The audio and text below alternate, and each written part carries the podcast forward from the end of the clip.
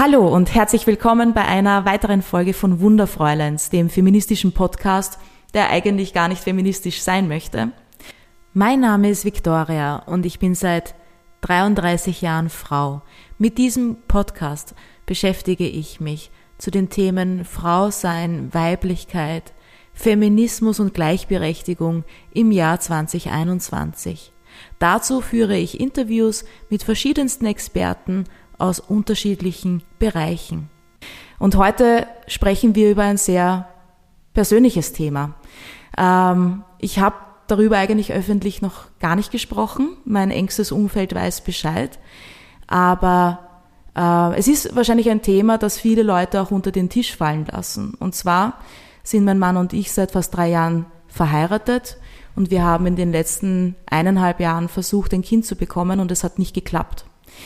Wenn man das äh, mal so erzählt, dann kommt als erste Reaktion, na habt ihr es schon bei einer Kinderwunschklinik versucht? Ja, das haben wir. Wir haben insgesamt drei Versuche einer künstlichen Befruchtung gestartet, aber leider hat kein Versuch geklappt und wir sind dann auch letztes Jahr drauf gekommen, wieso es nicht klappt. Und zwar habe ich die Diagnose bekommen, dass ich aufgrund eines genetischen Fehlers im Immunsystem nur eine sehr geringe Chance habe, von 0 bis 10 Prozent überhaupt schwanger zu werden das war eine Schockdiagnose. Ähm, jede Frau mit Kinderwunsch kann sich vorstellen, dass dann im Endeffekt die ganze Lebensplanung platzt. Aber äh, es war natürlich auch ein Prozess für mich persönlich, mich weiterzuentwickeln. Und ich glaube, es ist ganz wichtig, über dieses Thema äh, zu sprechen. Äh, der Kinderwunsch, der entweder erfüllt wird oder auch vielleicht ungewollt unerfüllt bleibt. Im Zuge dieser ganzen äh, Untersuchungen, die ich die letzten eineinhalb Jahre gemacht habe und Behandlungen, habe ich eine tolle Betreuung gehabt äh, von einer Kinderwunschklinik, die heißt Kinderwunsch im Zentrum und ist in Tulln an der Donau. Und ich freue mich sehr, dass heute der Leiter dieser Kinderwunschklinik bei mir ist. Das ist Professor Dr. Michael Sator, der mich die letzten eineinhalb Jahre begleitet hat. Und ich freue mich sehr, dass wir heute über diese Themen diesen Kinderwunsch, künstliche Befruchtung sprechen können. Herr Dr. Sator, ähm, wir, wir haben ja jetzt auch schon kurz im Vorgespräch äh, gesprochen. Was, was sind eigentlich so die häufigsten Themen oder welche Paare kommen zu Ihnen? Ja, zunächst auch Grüß Gott. Nochmals recht herzlichen Dank für die Einladung. Ich habe mich sehr gefreut, wie ich E-Mail bekommen habe. Und ja, jetzt sitzen wir am späteren Vormittag hier in Tulln, mehr oder weniger am Hauptplatz, eh schräg vis-à-vis von meiner Klinik und äh, werden halt jetzt einige Themen da besprechen. Ja, was ich gesehen habe, ich mache schon circa 30 Jahre eben Kinderwunschbehandlung und künstliche Befruchtung und es hat sich ein bisschen die Altersstruktur verändert. Also zwischen dem 30. und 35. Lebensjahr, das ist eigentlich die äh, größte Altersgruppe, die uns aufsucht, aber auch schon stark gefolgt eigentlich von den 35-Jährigen bis 40-Jährigen. Und in den letzten Jahren auch geht der Kinderwunsch weit über das 40. Lebensjahr hinaus. Die Ursachen dafür sind mannigfaltig. Einerseits, dass äh, viele Paare oder Frauen in der Partnerschaft zuerst einmal eine entsprechende Ausbildung machen, dann diese Ausbildung natürlich auch dann umsetzen wollen und es auch genießen, ganz einfach das, was man sich erarbeitet hat, dann einfach im Beruf äh, zu verwirklichen. Äh, aber was ich immer wieder sehe in den letzten Jahren, dass auch viele Frauen nicht den richtigen Partner finden, nicht den richtigen Partner finden, äh, um dem Kinderwunsch nachzugehen. Und äh, das ist natürlich ein, ein sehr großes Problem geworden, weil es keine Seltenheit mehr ist weil ja die biologische Uhr bei den Frauen ja leider irgendwann zu dicken beginnt und das natürlich auch einen gewissen Druck erzeugen kann. Also merken Sie selber, dass äh, viele, viele Frauen auch vielleicht von außen beeinflusst sind, um, um ein Kind bekommen zu wollen, ähm, wenn Sie auch sagen, die sind vielleicht jetzt ohne Partner. Aber gibt es da schon irgendwo noch einen gesellschaftlichen Druck, ein Kind zu bekommen als Frau? Äh, sicherlich. weil es ja irgendwo dazu gehört, eine Familie zu haben. Ich meine, viele wachsen ja in einer Familie auch vielleicht mit Geschwistern auf. Dann haben vielleicht auch die Geschwister schon Kinder bekommen. Und ähm, irgendwo ist der Druck auch da mit dem Lebensalter weil ja Kinderwunsch was nicht Unendliches ist, sondern leider bei der Frau was Endliches. Äh, man kann natürlich viele Jahre verbringen mit seinem Partner oder alleine und trotzdem glücklich zu sein. Aber dann kommt irgendwo, und das äh, kriegen die Damen natürlich mit, das 35. Lebensjahr, das 40. Und da kriegt man natürlich mit, es geht nicht mehr so einfach und man kann es auch nicht erzwingen.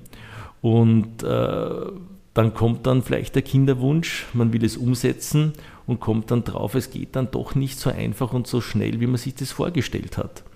Weil bei vielen Paaren, glaube ich, ist auch ein gewisser Ablauf da, dass man gewisse Sachen im Leben erfüllen will.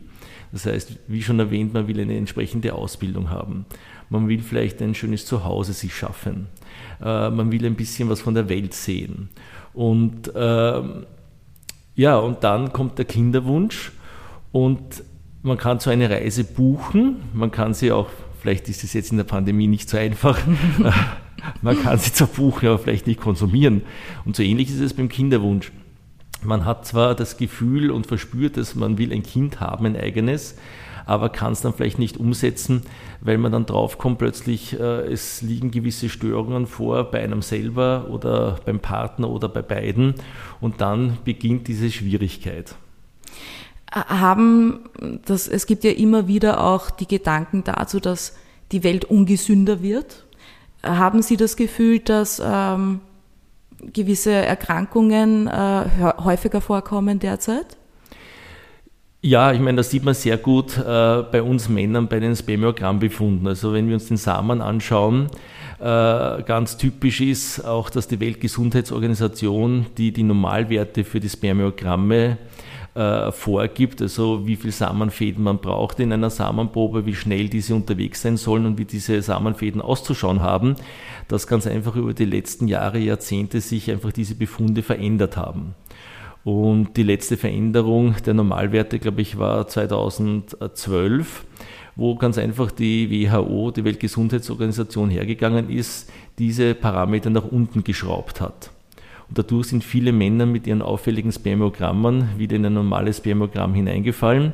Hat natürlich nicht das Problem gelöst, weil nur wenn man die Normalwerte ändert, werden trotzdem die Partnerinnen, die Frauen natürlich nicht einfacher schwanger.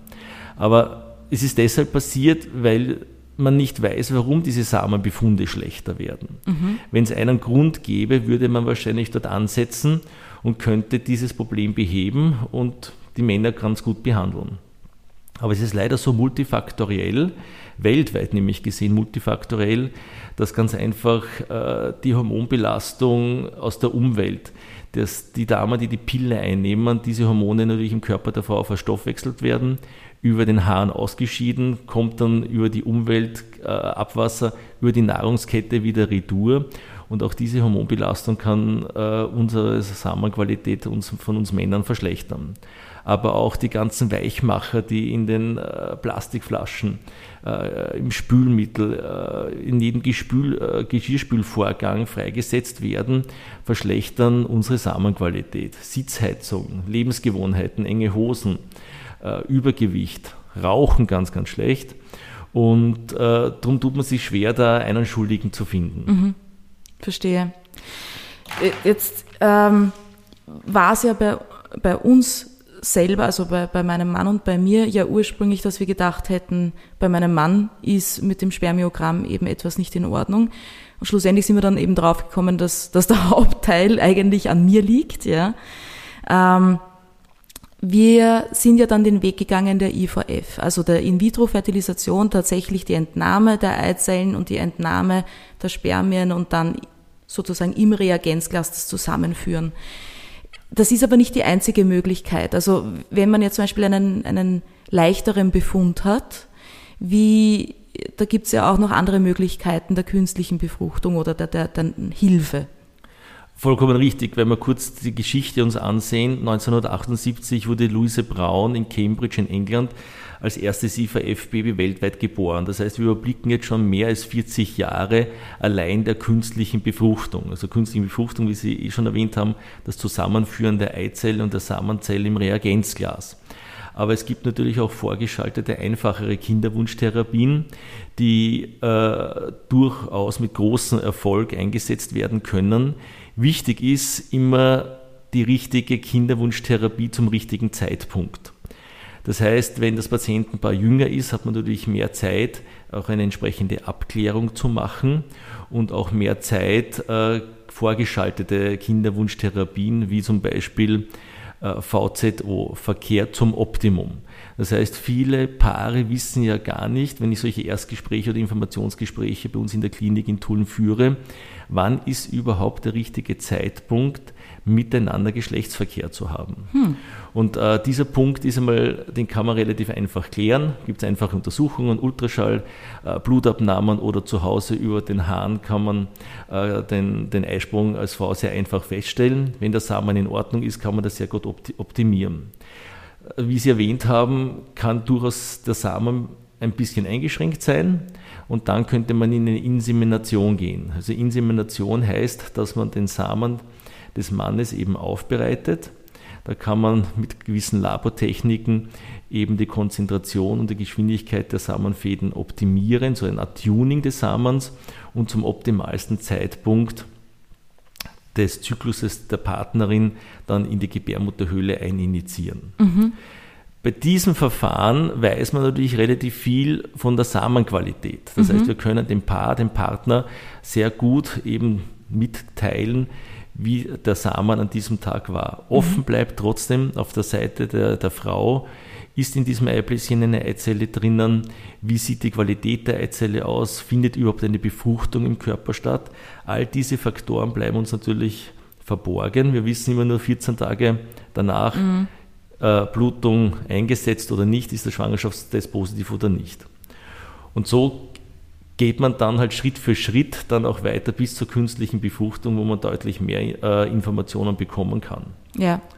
Das, was man natürlich weiß, äh, dass eine gute Eizellqualität uns Männer besser ausgleichen können kann, wenn wir eine schlechtere Samenqualität mitbringen, als umgekehrt. Okay. Also das schafft die Natur deutlich einfacher. Okay. Jetzt hatte ich ja diese ganzen äh, Behandlungen. Ähm, Vielleicht gehen wir einfach so mal was äh, so durch, wie, wie schaut das eigentlich aus mit einer IVF? Also immer wieder, wenn ich eben Bekannten davon erzähle, dass ich das schon erlebt habe, äh, merke ich, dass sehr viele Leute darüber eigentlich nicht Bescheid wissen. Vor allem, und auch ich, ich muss gestehen, ich, ich war nach unserem ersten äh, Gespräch dann doch überrascht, wie viele Medikamente man nehmen muss. Ja. Ähm, es, es klingt ein bisschen am Anfang leichter, als, als man sich dann denkt, auch was das nämlich für körperliche oder auch für psychische Folgen hat. Ähm, aber vielleicht können wir einfach mal durchgehen, wie das denn so ausschaut. Also man berät sich mal mit ihnen und dann fangen die Untersuchungen an. Ja, wir brauchen natürlich gewisse Untersuchungen. Spermiogramm haben wir schon sehr ausführlich erwähnt, aber es gibt natürlich auch viele Auffälligkeiten auf der weiblichen Seite. Äh, der Grundgedanke der künstlichen Befruchtung war ja primär vor 40 Jahren, die Eileiter sind verschlossen, es kann sich die Eizelle mit der Samenzelle nicht treffen. Wie gesagt, ein verschlossener oder verschlossene Eileiter, das ist eine relativ einfache äh, Untersuchung, kann bei uns in Tulln stattfinden mit Hilfe von Ultraschall, kann aber auch in einem Röntgeninstitut oder auch bei einer geplanten Operation äh, eben abgeklärt werden. Dann gibt es natürlich verschiedene Erkrankungen seitens der Frau, wie das PCO-Syndrom, das sind so hormonelle Veränderungen, ähm, die Auffälligkeiten im Hormonstatus, im Hormonhaushalt, äh, äh, am Eierstock und der Eizellqualität verursachen können. Dann gibt es auch die Endometriose. Also das sind so klassische Erkrankungen, die wir uns natürlich im Kinderwunschzentrum anschauen und die auch natürlich eine Indikation für eine künstliche Befruchtung darstellen.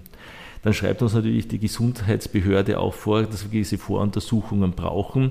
Das ist einerseits ein gewisser Schutz auch für das Patientenpaar, äh, weil ja mehrere Patientenpaare natürlich immer gleichzeitig behandelt werden, Infektionsblute, äh, Chlamydien, also ein Bakterium wird da abgeklärt und so weiter.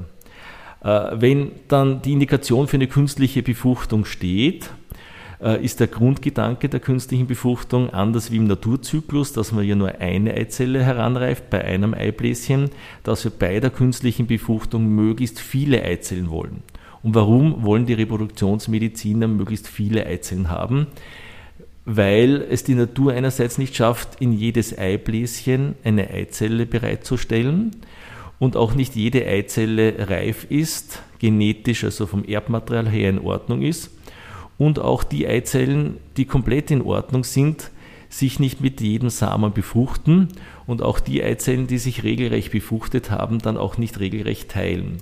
Und so bleibt am Ende des Tages, also nach fünf Tagen, so lang kann eine Eizelle oder eine befruchtete Eizelle, ist ja dann schon ein Embryo, außerhalb des Körpers kultiviert werden, von einer gewissen Anzahl, im Schnitt sind es so acht bis zwölf Eizellen, die da gewonnen werden, öfters halt nur ein, zwei oder drei Embryonen übrig, die dann für einen Transfer zur Verfügung stehen. Genau, also ich, ich, ich kenne das natürlich, wir haben äh, bei mir unterschiedliche Anzahlen entnommen bei diesen drei Versuchen, das kann ich mich erinnern. Es kam nämlich auf, ganz stark auf die Medikamentation vorher an. Bei mir haben wir ja so ein bisschen herumprobieren müssen, was dann eigentlich die richtigen Sachen sind. Und vielleicht noch da kurz ein, ein, ein Wort dazu. Und zwar waren das dann doch bei mir, ich habe das dann mal zusammengezählt, pro äh, Versuch um die 20 Spritzen, die ich mir ja dann selber gegeben habe. Also wie, wie schaut denn der Tagesablauf von einer Dame aus, die eben ihre Eizellen darauf vorbereitet oder die Eierstöcke darauf vorbereitet, mehr Eizellen zu produzieren? Ja, um zu mehreren Eizellen zu kommen, benötigt die Patientin eben Hormonpräparate. Und das sind, klingt zwar vielleicht anfangs schlimm, durchwegs alle Spritzen, aber da hat sich auch in den letzten Jahren, Jahrzehnten viel getan. Also wie ich mit meiner Karriere angefangen habe, waren das durchwegs alle Spritzen, die man in den Muskel geben musste. Und das hat sich jetzt Gott sei Dank sehr stark verändert. Das sind alles Präparate, die unter die Haut, also subkutan verabreicht werden können. Die Patienten oder die Patientinnen machen das alles selber. Es mhm. gibt auch äh, sehr viele Präparate, die schon Spritzhilfen haben, solche sogenannte PENs, die man sich aus der Insulin Ära abgeschaut hat, also die wirklich einfach unter die Haut verabreicht werden können. Äh, die Patientenpaare kriegen bei uns Stimulationspläne, also das sind äh, Behandlungskonzepte, die niedergeschrieben sind, sehr übersichtlich, wo man dann sieht, was ist in der Früh zu tun, was ist zum Mittag zu tun, was ist am Abend zu tun. Und man ist natürlich in der Zeit äh, schon beschäftigt, weil man ja. sollte ja auch nichts falsch machen. Mhm. Und äh, es gibt auch verschiedene Stimulationspläne. Das heißt, das hängt von der Grunderkrankung der Patientin ab. Aber der Großteil der Behandlungen dauert Gott sei Dank relativ kurz, 10, 12, 14 Tage. Das heißt, es ist diesen Zeitraum werden diese Hormone verabreicht. Diese Spritzenhormone bewirken dann, dass Eibläschen, Eizellen heranreifen. Und die Kinderwunschexperten kontrollieren dann nach circa sechs, sieben Tagen äh, das, das Wachstum der Eibläschen und der Gebärmutterschleimhaut und um dann den Tag zu bestimmen, der optimal ist, um diese Ernte, sage ich immer, dann die, die Eizellen herauszuholen. Ja. Äh, dass das, das, die Eizellenentnahme sicherlich ein sehr markanter Tag im Leben einer IVF-Patientin, eines IVF-Paares. Ja. Äh, findet ambulant statt, also ich kann da wirklich alle beruhigen. Es ist ein sehr kleiner oder kurzer Eingriff dauert im Schnitt fünf bis zehn Minuten, wenn das alles planmäßig abläuft. Natürlich mit einer Sedierung oder Narkose. Ja, ich war ein Narkosenkind, weil ich wollte auf Nummer sicher gehen. Dann, ähm, ja. Ich nehme mal an, Sie haben das ja nicht als unangenehm empfunden. Das heißt, man, man schläft Nein. halt wirklich diese, diese äh, zehn Minuten, bekommt gar nichts mit, ist nachher, glaube ich, auch sehr rasch auch wieder wach. Ja.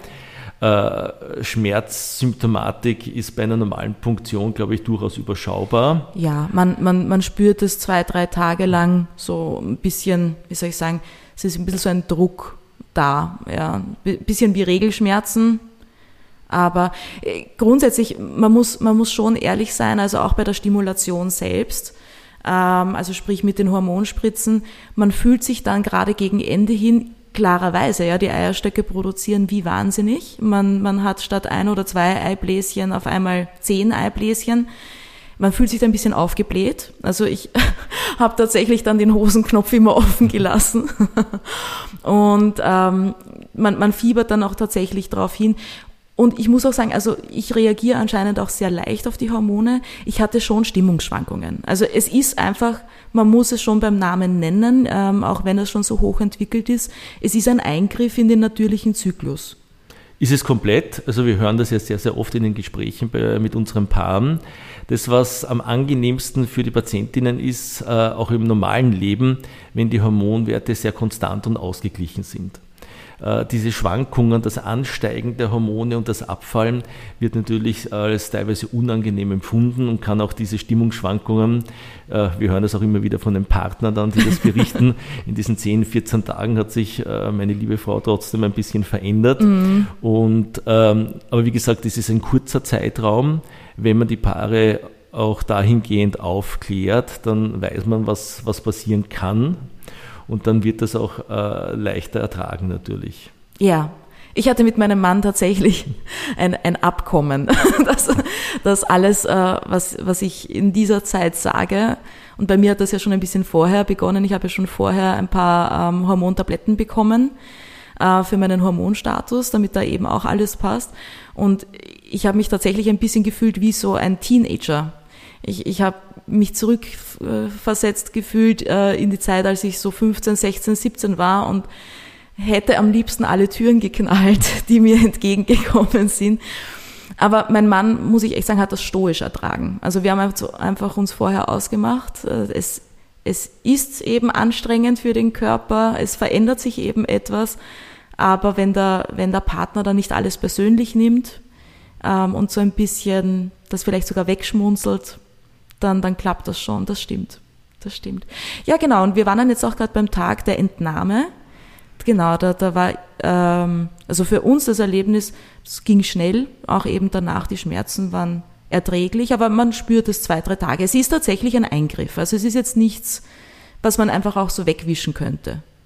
Nein, es ist vollkommen richtig, es ist ein kleiner operativer Eingriff, der natürlich mit sehr viel Sorgfalt äh, stattfinden soll. Äh, es wird trotzdem mit einer sehr, sehr dünnen Punktionsnadel ja zum Eierstock gestochen, wo man dann mit Hilfe einer Vakuumpumpe die Eizellflüssigkeit der Eibläschen absaugt und wo dann die Eizelle gefunden wird.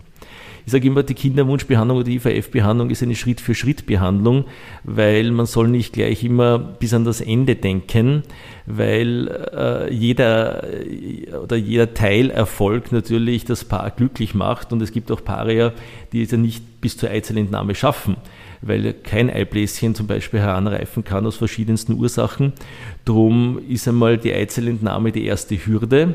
Das heißt, äh, bei uns in Tulln haben auch die Paare sehr, sehr äh, innigen Kontakt mit dem Labor am nächsten Tag. Am nächsten Tag kommt dann das, äh, ein Anruf aus dem Labor, wie sich die Eizellen entwickelt haben, wie die Befruchtung war. Und das schätzen die Paare sehr, dass sie auch mit den Herrschaften, mit den Biologen reden können, die eigentlich für das Material verantwortlich sind. Und was mir wichtig ist als ärztlicher Leiter in Tulln ist, dass auch bei den Gesprächen, bei den Informations- und Aufklärungsgesprächen äh, größtenteils die Biologen dabei sind. Die haben dann nicht nur die Eizelle und die Samenzelle, sondern sie haben auch ein Gesicht zur Samen- und zur Eizelle. Und das ist in meinen Augen ganz, ganz wichtig. Jeder, hinter jeder, so ist das, also hinter jeder Eizelle und Samenzelle äh, steht natürlich auch eine Geschichte.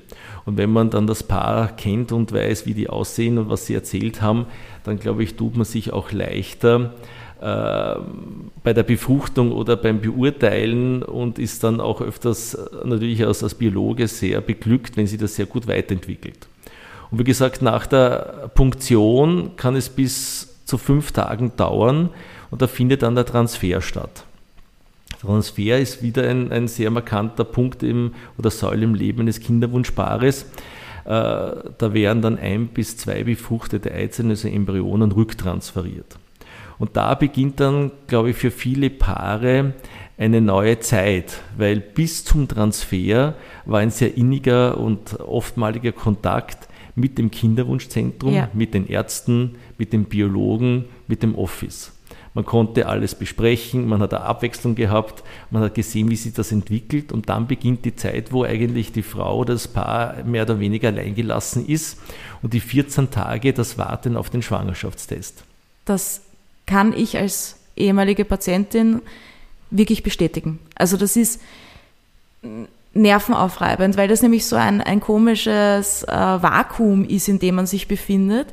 Weil technisch gesehen, wenn diese befruchtete Eizelle oder dieser, dieser kleine Embryo, dieser drei bis fünf Tage alte Embryo wieder eingesetzt wird, ist man technisch gesehen irgendwo schwanger, aber gleichzeitig auch nicht, weil man eben nicht weiß, ähm, setzt sich das jetzt wirklich auch, oder nistet sich das jetzt auch wirklich in die Gebärmutter ein oder nicht.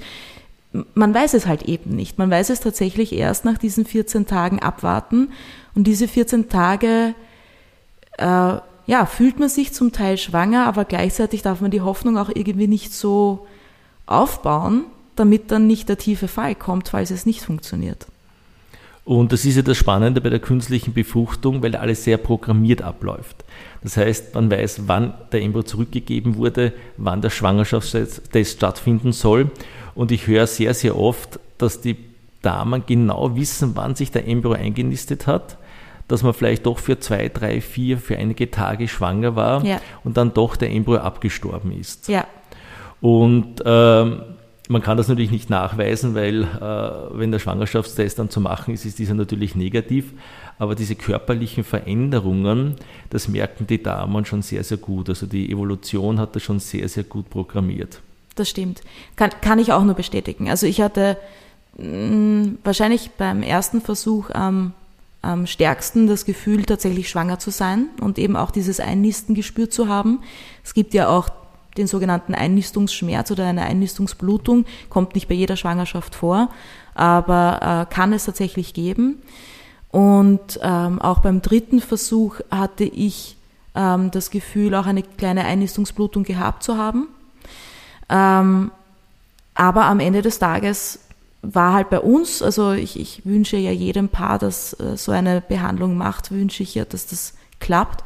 Aber bei uns war es dann eben nicht der Fall. Und da ist dann schon die Enttäuschung recht groß. Wie, wie gehen die Leute damit um, wenn es nicht klappen sollte?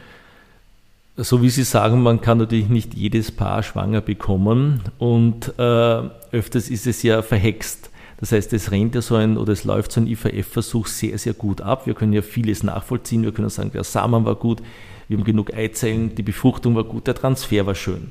Und trotzdem werden die Paare nicht schwanger weil es natürlich noch viele, viele andere Ursachen gibt, ähm, die wir noch als Ärzte oder Biologen gar nicht wissen, warum sich jetzt ein schöner Embryo nicht einnistet und ein nicht so schöner vielleicht doch einnistet.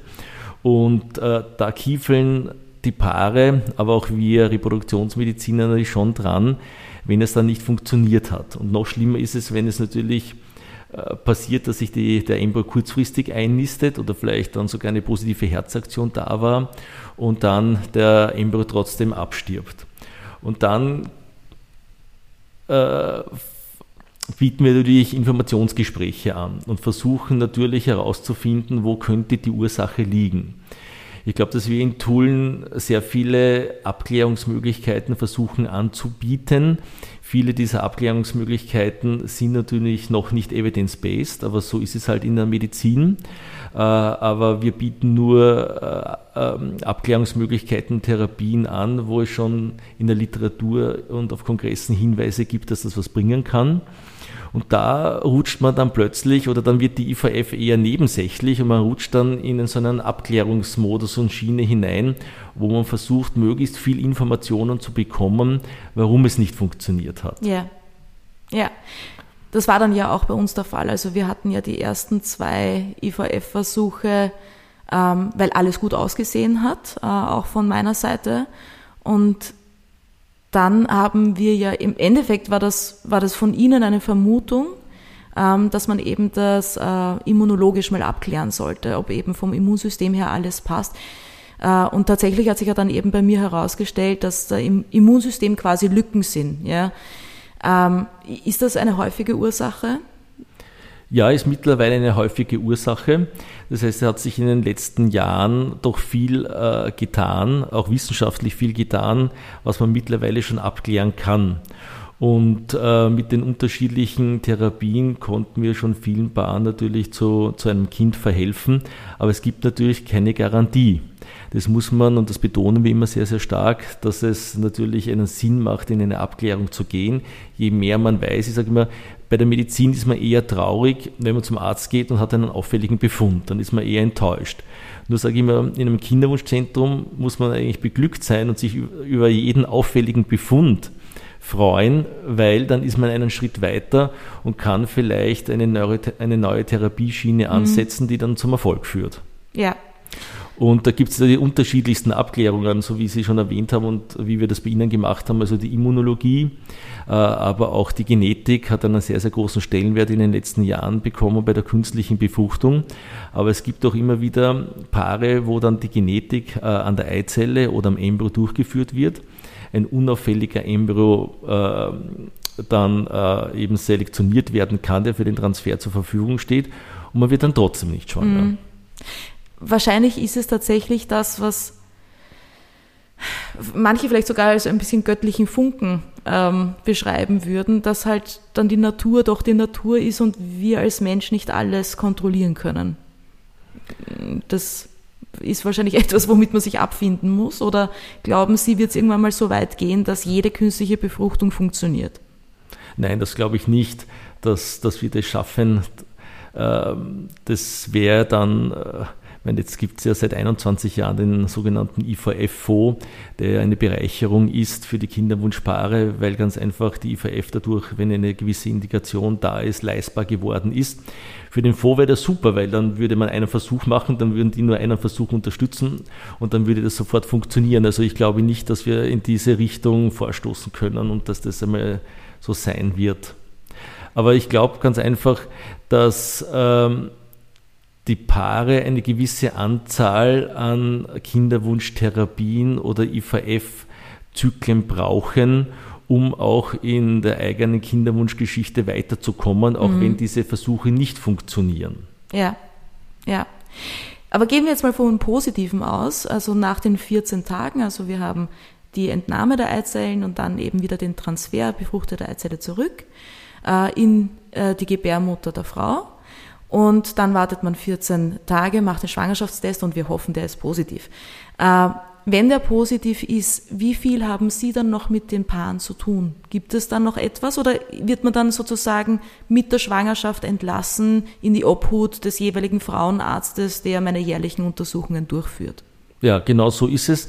Das heißt, die schönsten Telefonate sind natürlich diese Telefonate nach zwei Wochen, wo uns dann die Paare oder die Damen mitteilen, dass eben zwei Striche auf dem Schwangerschaftstest zu sehen sind.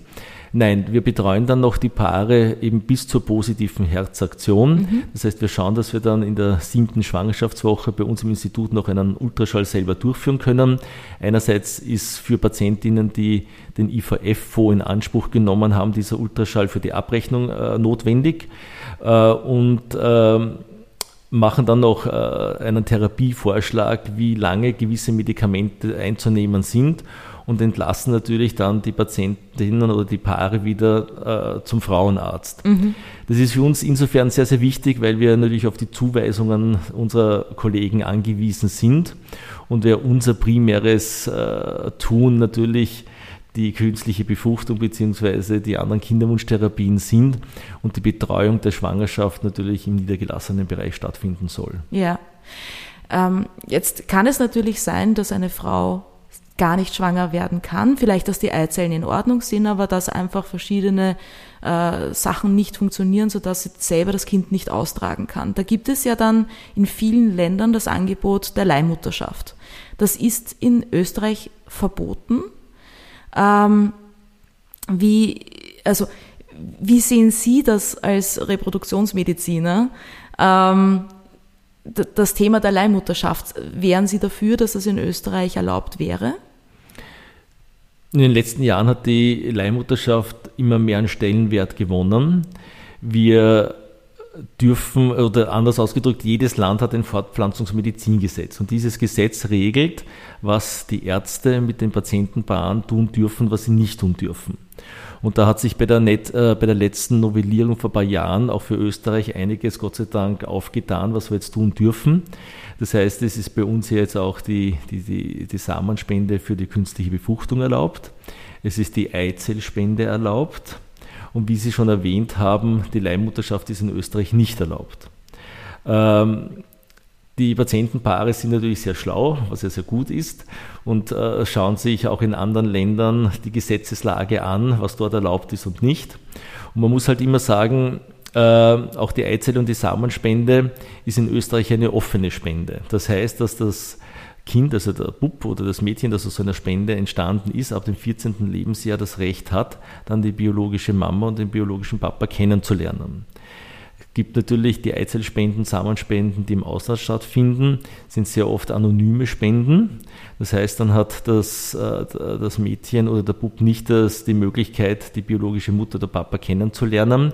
Aber für die, für die Paare, die so eine Spende in Anspruch nehmen, besteht trotzdem eine Sicherheit, weil ja diese, dieses Material, also dieses biologische Material äh, natürlich registriert wird und auch genetisch und infektiös abgeklärt wird.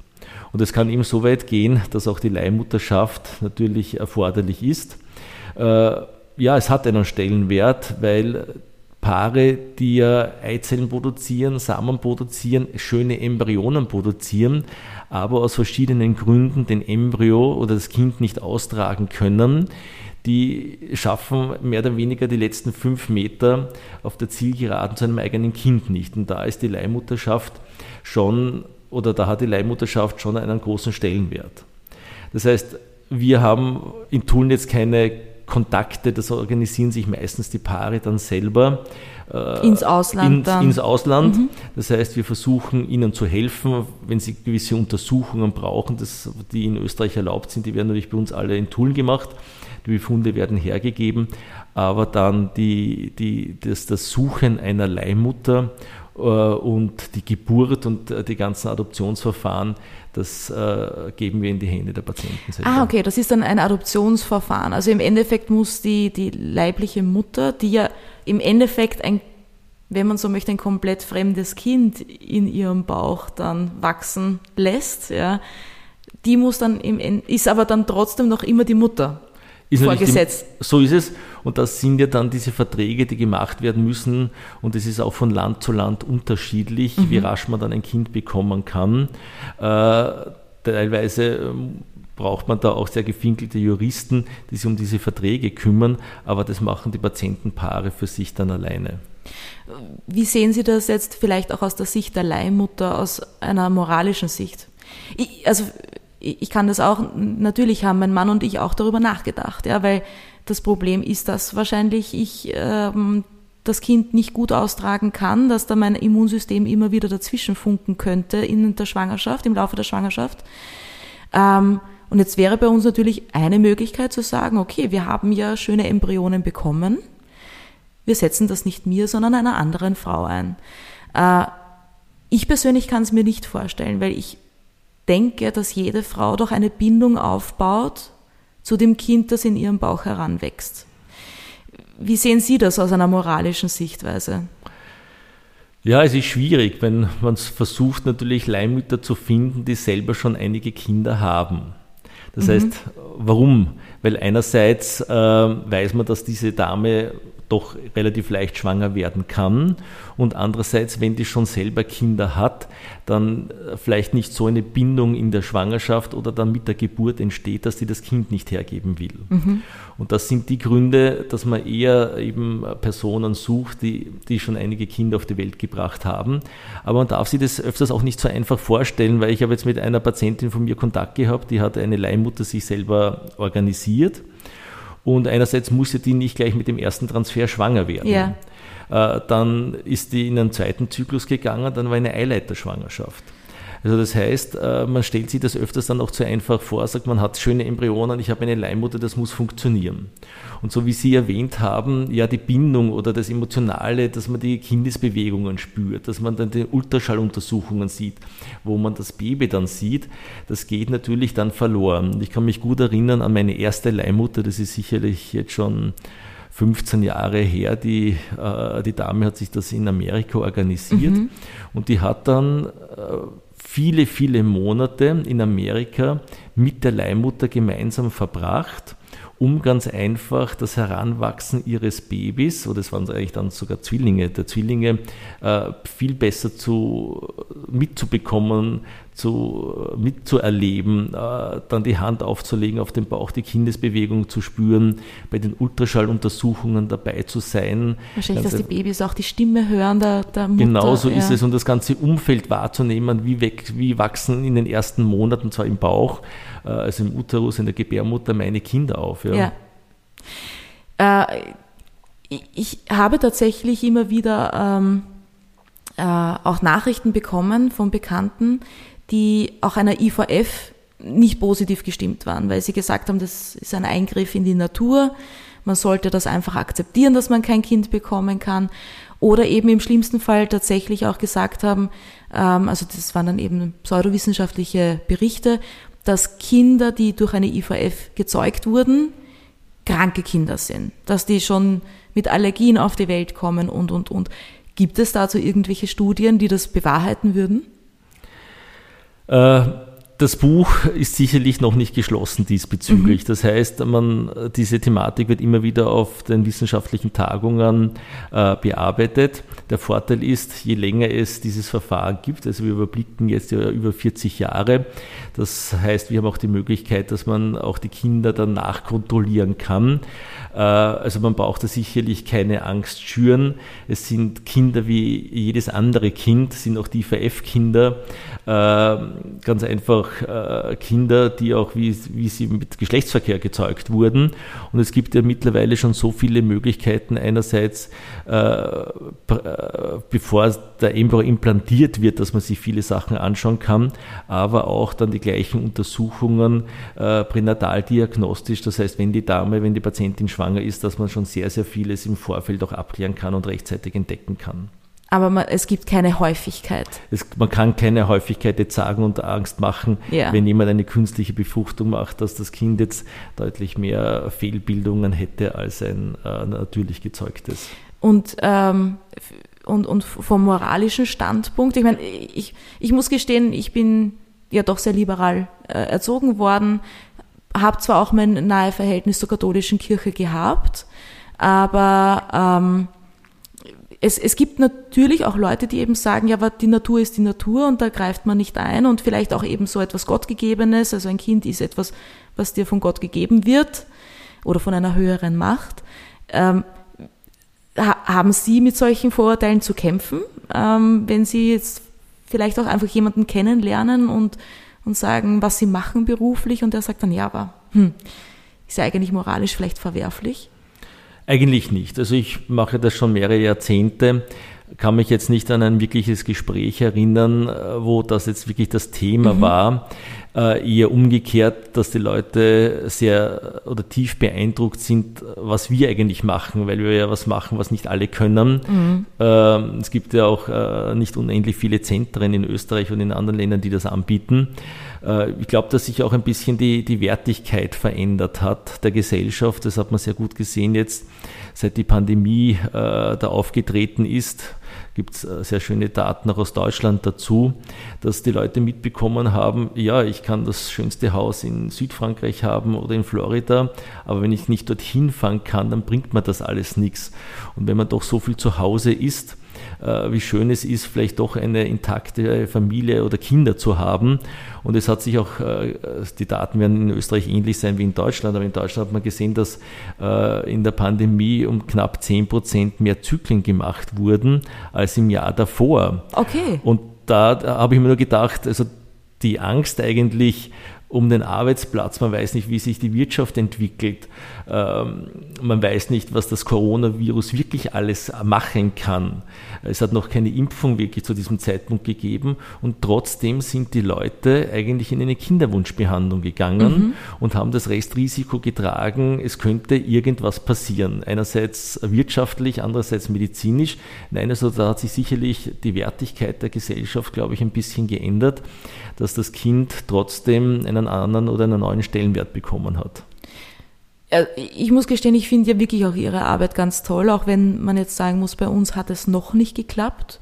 Aber ähm, sie geben auf jeden Fall den Menschen eine gewisse Hoffnung. Also das war ja, wie Sie eben gesagt haben, vor 40, 50 Jahren undenkbar. Wenn, ein, wenn da Paare kinderlos geblieben sind, dann sind sie kinderlos geblieben oder haben vielleicht adoptiert. Wobei man auch dazu sagen muss, in Österreich ja, ist es auch gar nicht so einfach zu adoptieren. Ja? Also, ähm, wie ist denn da Ihre Erfahrung? Also es gibt ja wahrscheinlich Paare, die ungewollt kinderlos bleiben, auch wenn sie Versuche gemacht haben. Irgendwann sagt man nach dem vierten, fünften, sechsten, siebten Versuch, okay, es klappt nicht, ich lasse das. Ist es eine finanzielle Belastung, ist es eine psychische Belastung, auch körperlich anstrengend? Ähm, können Sie da ein bisschen was davon erzählen, wie es den Paaren dann geht, wenn sie ungewollt kinderlos bleiben?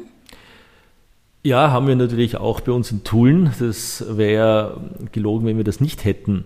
Ich glaube, dass es ganz, ganz wichtig ist für die Paare, dass sie eine Kinderwunschbehandlung machen. Mhm.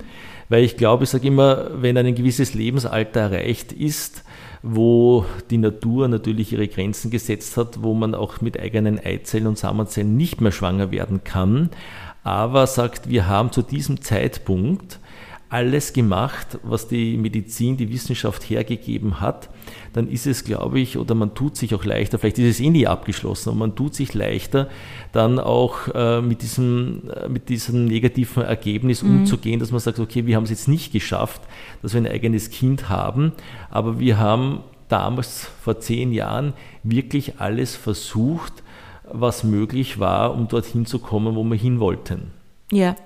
Und ich glaube, das ist der Punkt und das sehe ich auch immer wieder bei vielen Paaren, die dann doch in eine Eizellspende gehen, dass wir vielleicht als Arzt schon sagen, das Vernünftigste wäre, machen sie eine Eizellspende. Ja. Aber das schaffen die Paare nicht, was ich auch verstehe und auch nach einer entsprechenden Aufklärung. Wichtig ist immer bei uns die Aufklärung, dass die Paare trotzdem ein, zwei oder drei eigene Versuche mit dem eigenen Material anscheinend für das Seelenheil brauchen, bevor sie dann den nächsten Schritt der Eizellspende machen. Ja. Ist es, ähm, wie, oder wie sehen Sie das heutzutage? Also ich, hab, ich erlebe immer wieder, ähm, dass Frauen, die sich vielleicht auch für ihre Karriere und gegen Kinder entscheiden, also jetzt weg von diesem unerfüllten Kinderwunsch, vielleicht hin zur gewollten Kinderlosigkeit, ähm, dass dann nach wie vor ein Staunen in der Gesellschaft ist, weil Anscheinend ist es noch immer erwartet von einer Frau, ein Kind haben zu wollen zumindest, ja, oder eben dann ein Kind zu haben. Wie sehen Sie das? Also wie sehen Sie die Rolle der Frau jetzt eigentlich, ja, als, als Arzt in dieser doch sehr delikaten Angelegenheit? Meine, es ist sicherlich legitim zu sagen, ich will äh, gewollt äh, kinderlos bleiben. Ich meine, diese Gespräche haben wir Gott sei Dank eher seltener, weil ja uns ja eher die Paare aufsuchen, die ja planen, äh, ihr Leben nicht zu zweit zu verbringen, sondern mit ein oder mehreren Kindern. Ähm, ich glaube, es ist immer abhängig, in welchem Lebensalter oder Lebensphase sich auch die Frau befindet. Mhm. Ich kenne mittlerweile auch aus meiner Bekanntenkreis so äh, Damen, die gesagt haben, nein, ich will kein Kind haben, gewollt kinderlos bleiben in meiner Beziehung. Äh, es passt so, wie es ist und habe dann auch immer wieder dann herausgehört, äh, dass sich das doch auch ändern kann, dass nicht alles in Stein gemeißelt bereuen ist. Bereuen es manche vielleicht? Äh, ja, bereuen schon auch, weil ich sage immer, wir leben ja in, in Phasen, in Lebensabschnitten und wir entwickeln uns ja auch selber weiter. Und da ändern sich trotzdem auch die Lebensschwerpunkte. Wie gesagt, man hat dann ein Haus gebaut, man hat viel auf dieser Welt gesehen und ich könnte mir vorstellen, dass zwischen dem 40. und 50. Lebensjahr, ja, man hat alles gemacht im Leben, mhm. was man machen wollte, äh, dass dann trotzdem eine Familie oder ein Kind doch eine enorme Bereicherung ist. Ja. Und es ändern immer wieder dann auch äh, Paare, äh, eben äh, die Meinung oder den, den, den Lebensrhythmus, wobei es halt dann deutlich schwieriger wird. Ja. Und jetzt nur noch zum Abschluss. Ähm, würden Sie, oder ich, ich kann es auch persönlich von mir sagen, also ich habe tatsächlich dann psychologische Hilfe in Anspruch genommen.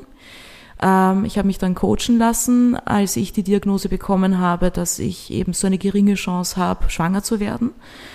Ähm, ist das auch etwas, wo Sie in Kinderwunsch im Zentrum äh, dazu raten, wenn eben tatsächlich der Kinderwunsch unerfüllt bleibt oder wenn es eben einige Anläufe braucht? Vollkommen richtig. Also wir sind ja auch verpflichtet, einen psychologischen Support anzubieten. Auch wir haben eine sehr, sehr nette Psychologin bei uns im Institut. Ähm, wir müssen das auch bei jedem Gespräch oder wenn wir in einen neuen Zyklus gehen, muss das besprochen werden und auch unterschrieben werden vom Patientenpaar, dass wir über diesen Punkt gesprochen haben. Das, was ich sehe schon seit vielen Jahren, dass zu Beginn einer Kinderwunschbehandlung, auch wenn negative Erlebnisse dabei sind, das Paar das sehr gut alleine ausgleichen kann.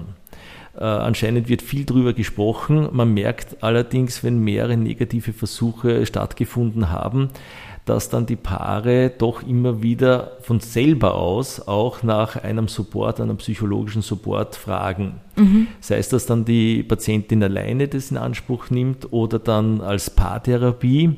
Aber ich finde es ganz, ganz wichtig, auch darüber zu reden, weil auch der Kinderwunsch oder der negative oder der positive Kinderwunsch äh, bei uns im Menschen sehr ähnliche und gleiche Abläufe bewirkt und deshalb können ja Psychologen auf das auch eingehen. Es ist genauso, wenn jemand in der Familie verstirbt oder eine Scheidung ist. Das Reagieren der, der Personen ist sehr ähnlich und man kann sich da schon sehr professionelle Hilfe holen, auch teilweise für gewisse Abschnitte in der Kinderwunschbehandlung. Das hängt von der Patientin ab, ob ja. jetzt die Punktion belastender ist, ob das, der Transfer belastender ist oder die Wartezeit, wie wir schon angesprochen haben, mhm. zwischen Transfer und Schwangerschaftstest. Und da kann man schon ganz gute Hilfestellungen bekommen, dass man diese Zeit auch gut meistern kann. Ja.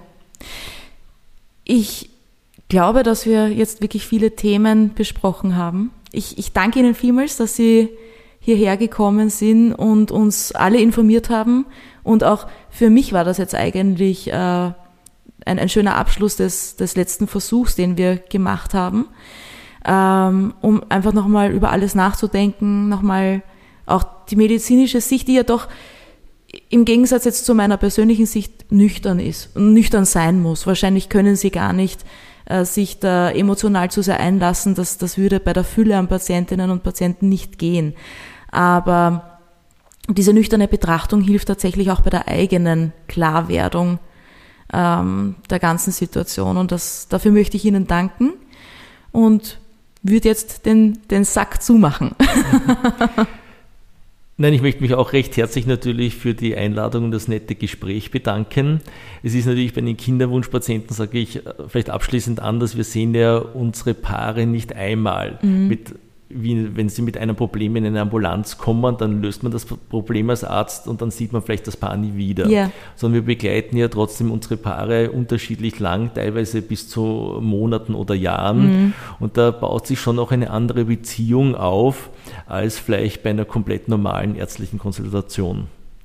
Das, das glaube ich auf jeden Fall. Und ich muss auch gestehen, wir haben uns auch so gefühlt. Also in diesen ganzen Monaten, ähm, wenn man wenn man reinkommt und äh, schon vom äh, Welcome Desk oder von von der Anmeldung äh, mit dem Namen begrüßt wird, weil man einfach schon dort bekannt ist und weil die Leute auch tatsächlich mitfiebern. Also das habe ich gemerkt, egal ob das bei Ihnen die Sprechstundenhilfe ist oder eben die Biologinnen und Biologen, alle äh, alle fiebern eigentlich bei jedem Versuch mit und und es ist ein sehr angenehmes äh, Miteinander. Also das, ich, ich kann tatsächlich Ihre Kinderwunschklinik empfehlen. ähm, wenn, es, wenn es jemand braucht. Dankeschön. Das war Wunderfräuleins.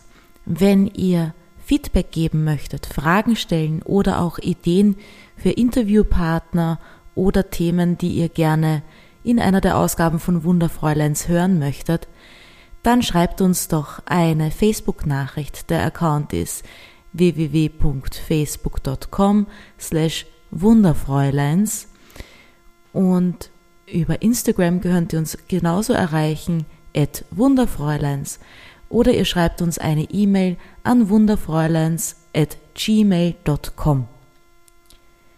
Ich sage vielen herzlichen Dank fürs Zuhören und freue mich aufs nächste Mal.